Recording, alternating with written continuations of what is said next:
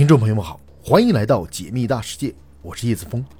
虽然你不能信马由缰，但你依然可以天马行空。也许你只在方寸之间，但你依然拥有星辰大海。请别忘了收藏我的频道，在这里，让我们一起仰望星空，解密大世界之界。今天我们的主题是，在三点七亿公里外，一颗价值一千一亿美元的金属小行星，引起了 NASA 的兴趣。在太阳系中有一个特殊的地带，就是木星与火星间的小行星带。在这条小行星带中，隐藏着数量庞大的小行星。在很早之前，天文学家们就对这一地带非常的感兴趣。原因是因为根据推算，在木星与火星之间，理应还有一颗行星。但是很长时间过去，那颗行星却没有找到。但是在木星和火星之间找到一些小行星。随着发现小行星的数量越来越多。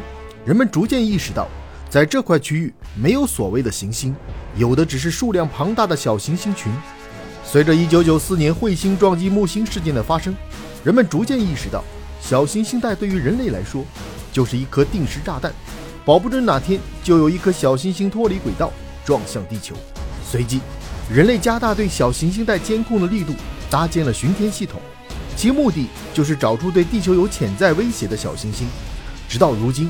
人类已经在小行星带发现了数十万颗小行星，并对其进行编号。据估算，未被发现的小行星数量会更多。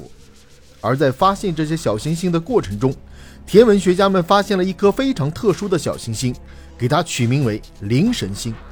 事实上，灵神星发现的时间较早，它是在1852年3月17号由意大利天文学家安妮·巴莱德·加斯帕里斯发现的，距今已经有一百七十多年了。在被发现之初，人们以为它就是一颗普通的小行星，并没有异样。但是随着射电望远镜的运用，对灵神星的构成进行研究的时候，才开始发现它的特别之处。一般的小行星都是岩质或者岩质与金属质地，但是通过光谱分析发现，灵神星全部由金属构成，主要是铁和镍，另外还有铂金和黄金等稀有金属。据估算，灵神星距离地球三点七亿公里，直径达到两百多公里。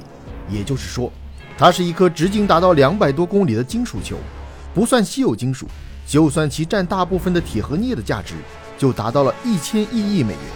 如果把这些钱全部分摊下来，那么地球上人人都变成亿万富翁了。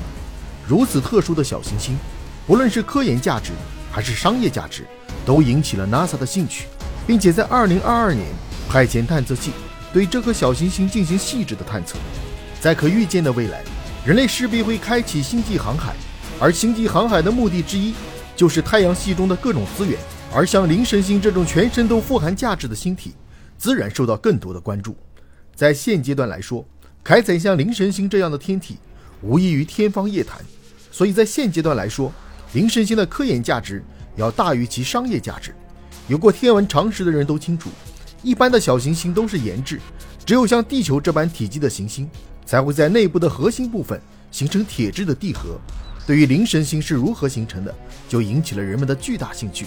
目前阶段，对于灵神星是如何形成的，大体有三种猜测。第一，行星的碎片，就像人们曾经用公式计算的一样，在木星与火星之间曾经存在过一颗行星，由于一些特殊的原因，导致整个星球碎裂。小行星带实际上就是这颗行星的碎片，而灵神星实际上就是这颗行星的内核。经冷却后形成的。按道理来说，行星碎裂说是解释小行星带形成的最好学说。但是这个学说有一个漏洞，那就是整个小行星带的天体加起来质量也不到地球的一千分之一，这种质量根本不足以形成一颗行星。如果要完善这种学说，至少要补全漏洞，解释清楚缺失的部分到哪里去了。第二种猜测则是星际来客，这种假设认为。灵神星并不是太阳系的原始居民，它是一名外星来客，跟奥莫莫一样，从浩瀚的宇宙中流浪到太阳系，在途经小行星带的时候，被木星强大的引力捕获，至此成为小行星带的一员。这也就解释了灵神星与小行星带其他小行星不同的原因。第三个猜测则是太阳系1.0版本的遗留物。很多人有个疑惑：宇宙已经诞生了一百三十八亿年。而太阳系形成至今约四十六亿年，那为什么在宇宙形成九十二亿年后才形成太阳系呢？据现有的研究数据表明，在现在的太阳系形成之前，还有个太阳系的1.0版本，诞生于宇宙形成之初。但是由于这个1.0版本的恒星庞大，寿命较短，最终解体为星际尘埃。这些尘埃经过漫长时间的演化，形成了现在的太阳系。而灵神星实际上就是1.0版本的碎片，因为一些特殊的原因，并未与其他行星融合，机缘巧合之下，一直遗留到现在。如果一旦证实灵神星是太阳系1.0版本的遗留物，那么其研究价值将是巨大的。由于对灵神星的研究数据还太少。对于它形成的原因，还停留在猜测阶段。一旦 NASA 登陆灵神星，取回样本，将会揭开灵神星的神秘面纱。